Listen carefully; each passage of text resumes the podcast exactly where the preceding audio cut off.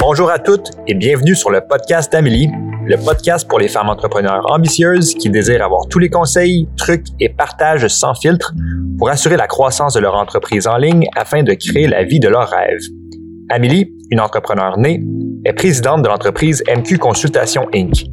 À chaque semaine, elle vous reçoit avec un nouvel épisode afin de faire grandir votre entreprise tout en vous aidant à naviguer le parcours entrepreneurial avec confiance. Dans les prochaines minutes, ce podcast vous aidera à déployer votre leadership unique et vous aidera à découvrir la meilleure version de qui vous êtes. Sans plus tarder, je vous présente votre hôte, Amélie Riendo. Bonne écoute.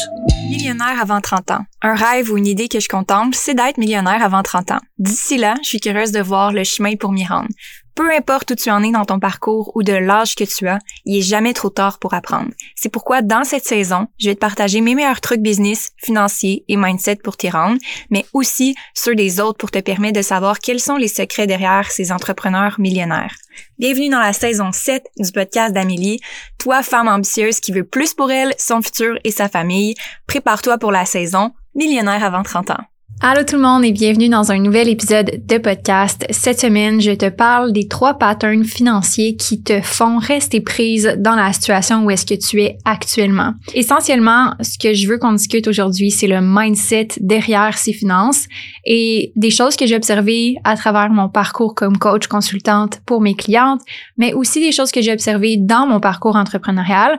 Puis je vais vous partager avec toute transparence les meilleurs conseils que je crois qui s'appliquent à ces situations-là et comment arriver à en prendre conscience également de ces patterns. Ce que j'aimerais commencer par dire, c'est que ça fait absolument pas de différence dans sa vie si on apprend ça tard ou tôt ou il n'y a pas de bon moment meilleur, il n'y a pas de meilleur moment que maintenant pour en prendre conscience puis changer. Et c'est la première prémisse de ce podcast-ci, c'est pas de dire ah ben euh, je vais me taper sa tête, je vais me juger, je vais euh, me sentir coupable parce que j'ai pas appris ça avant. Absolument pas. Si tu es à ce point-ci dans ton entreprise, puis que tu te rends compte de ce pattern-là, ben tant mieux, c'est le bon moment en ce moment. Et le fait de pouvoir prendre conscience de ce pattern-là actuellement, c'est la première étape pour changer. Donc, sois pas dur envers toi-même si tu te reconnais parmi ces patterns-là, sois pas dans le jugement, sois dans la curiosité de dire comment je peux m'améliorer, comment je peux apprendre aujourd'hui. Et c'est OK que tu sois pas complètement, après le podcast, en changement complet de ce pattern-là. Des fois, on peut avoir l'attente que maintenant que j'ai les formations, je dois le changer puis ça doit arriver demain matin. C'est OK que ça prenne quelques temps. C'est OK que tu sois peut-être juste dans la prise de conscience pour le moment, mais que tu puisses juste travailler sur ce pattern-là sur le long terme pour que ça soit soutenable. Et c'est important de le comprendre comme ça parce que dans un sens, si on se donne pas la permission de pouvoir changer puis d'évoluer puis qu'on se dit ben moi je dois avoir réglé ça demain matin ou je dois avoir réglé ça maintenant, ben ça nous laisse vraiment moins d'opportunités de changer puis d'évoluer puis c'est souvent ce que je réalise avec mes clientes, c'est que plus qu'elles se mettent de pression à changer, moins qu'elles changent, moins qu'elles ont envie de changer versus plus qu'elles se donnent la permission de changer puis qu'elles se donnent le droit à l'erreur puis qu'elles se donnent la permission et plus c'est facile et plus elles évoluent. Donc, les patterns peuvent être négatifs dans ce que je vais nommer, mais c'est pas nécessairement négatif.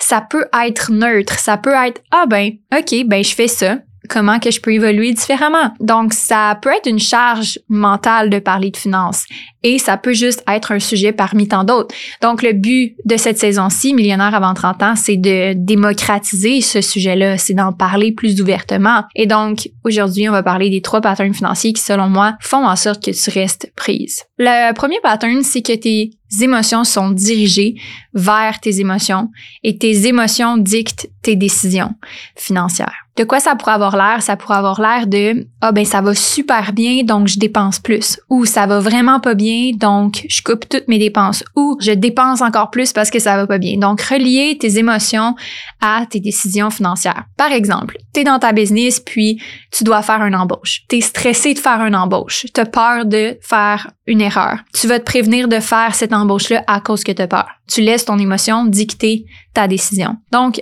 la capacité de détacher ses émotions de ses décisions financières est probablement une des choses les plus difficiles parce qu'il y a beaucoup de charges émotionnelles reliées avec l'argent. Puis je pense que être entrepreneur, c'est apprendre puis réussir financièrement, c'est apprendre à se détacher de ses émotions pour prendre les meilleures décisions financières possibles pour soi. Encore là, c'est pas de dire ah ben moi je me coupe de mes feelings puis je ressens pas le stress ou je ressens pas l'anxiété qui est reliée à faire des investissements financiers ou par exemple moi euh, quand que je suis de bonne humeur, je me permets jamais de dépenser un petit peu plus, mais c'est juste de conscience de est-ce que ça me sert actuellement? Parce qu'il y a tellement d'entrepreneurs que je peux voir qui vont être dans leur émotion quand ils vont investir, quand ils vont dépenser, puis qui vont pas avoir ce recul-là, puis qui vont se retrouver dans des situations financières qui auraient pas dû être en premier lieu parce qu'ils ont pas pris des décisions financières qui sont entre guillemets intelligentes ou qui sont, on va dire, conscientes. On va dire conscientes plus que intelligentes parce que je pense que mes clients, tous les entrepreneurs, c'est des gens qui sont généralement intelligents, mais des fois, tu es intelligent, mais financièrement, tu es réactif émotionnellement. Donc, c'est d'être capable de voir ça puis d'en prendre conscience pour pas faire que ton entreprise échoue ou que quelque chose échoue, un projet échoue à cause que tu n'as pas pris conscience de ce que tu avais comme opportunité, de ce que tu avais comme choix à prendre financier, mais c'est difficile de faire ça. C'est vraiment difficile de ressentir une chose puis de faire autre chose. De ressentir la peur mais de faire l'action quand même. De euh, ressentir la culpabilité mais de faire la dépense quand même. Donc, juste être capable de détacher ses émotions de ses décisions financières, c'est quelque chose qu'on peut apprendre. Puis pour se sortir de ce pattern-là de je dépense quand ça va bien ou je dépense quand ça va pas bien ou je dépense quand je m'ennuie ou peu importe ou peu importe l'émotion, d'être capable de dire je me sens de cette façon-là et mon action va être indépendante de comment je me sens, ça va vraiment nous aider à sortir de ce pattern-là. Dans le monde du développement personnel ou de l'entrepreneuriat, on peut avoir tendance à juste acheter la prochaine chose, à acheter la prochaine formation, à acheter X, Y, Z qui va faire qu'on va vivre plus de succès et on s'attache toujours à cet espoir-là. Mais tu peux pas gérer ton argent avec juste de l'espoir. Là. Faut que tu gères ton argent avec des paramètres clairs sur c'est quoi tes objectifs, sur c'est quoi tes besoins, c'est quoi ton risque, c'est quoi ton retour sur investissement. Tu peux pas juste prendre une décision basée sur l'espoir. Donc, être capable de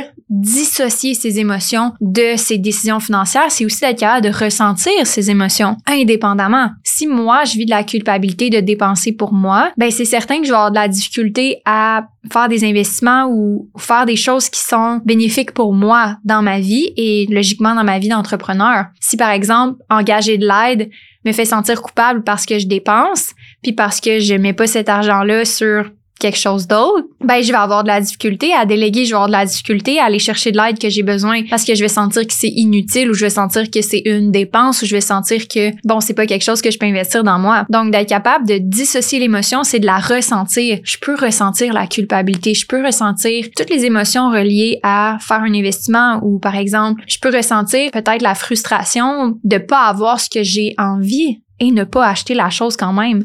c'est correct de ressentir de la frustration, par exemple, par rapport au fait que je peux pas encore me permettre ça ou je peux pas encore acheter ça et ne pas acheter cette chose-là et ne pas faire cet investissement-là. Donc, ressentir ses émotions pour être capable de les dissocier, ce serait mon meilleur conseil. De pas rester seul avec ces émotions-là, d'en parler, de ventiler, d'être capable de juste le nommer, de l'expliquer, de l'exprimer pour ensuite faire la paix avec cette émotion-là et prendre une décision qui va être beaucoup plus consciente. Le deuxième pattern, c'est de contrôler chaque détail et de trop en faire.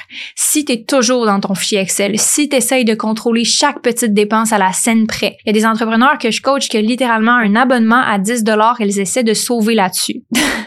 10 dollars là, ça va pas changer ta vie, OK? Si tu es dans le détail aux 10 dollars près puis que tu as une entreprise en croissance, tu focuses pas sur les bonnes choses.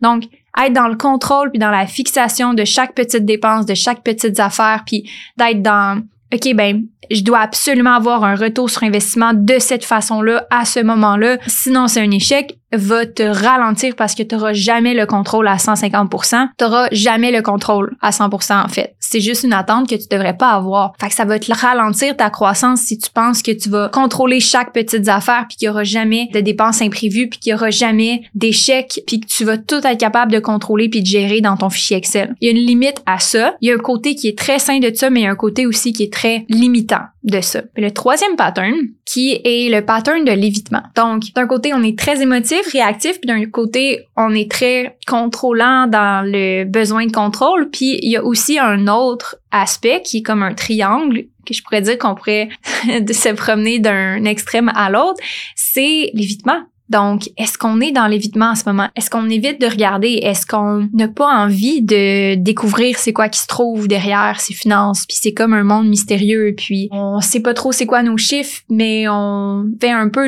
l'évitement de cette situation-là aussi. Fait que ça peut avoir l'air de je reporte à plus tard certaines décisions financières. Je prends des décisions financières sans regarder ma situation financière. En fait, l'évitement, c'est je prends pas compte de ma situation financière. Je ne tiens pas compte de ma situation financière. Et là, ça peut être dangereux parce que soit que je vais trop dépenser, c'est souvent ça, ou ça peut être l'inverse, je prends pas le temps de me dire qu'est-ce que je peux investir dans mon entreprise, comment je peux faire plus d'argent parce que j'évite ma situation financière. Peut-être que j'ai plus de moyens que réellement je me donne la permission d'avoir parce que je suis dans l'évitement. L'évitement, c'est juste une façon que ton cerveau ou que toi te trouver de te protéger de faire des actions qui sont inconfortables ou d'approfondir peut-être des sujets qui sont moins confortables. Donc le pattern de l'évitement va revenir souvent.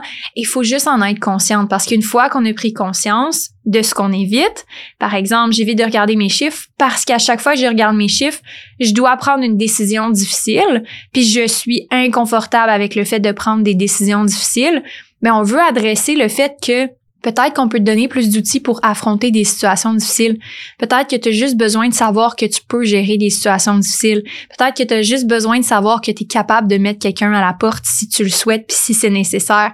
Et juste de savoir que tu peux faire ça va te donner la permission de dire OK, ben je vais arrêter d'éviter parce que je sais que je vais être capable de gérer avec les conséquences qui vont venir de ne pas être dans l'évitement. Donc, ces trois patterns-là, c'est des patterns que j'observe à tous les jours chez les entrepreneurs que je coach et que j'ai vécu moi-même. Donc, si tu te retrouves dans un ou dans l'autre, il y a absolument pas de faute. C'est totalement normal. Comme j'ai dit au début, c'est juste d'en prendre conscience. Donc, un petit devoir que je pourrais donner, c'est juste cette semaine, qu'est-ce que j'observe comme pattern financier? Est-ce que c'est plus un? Est-ce que c'est plus deux? Est-ce que c'est plus trois?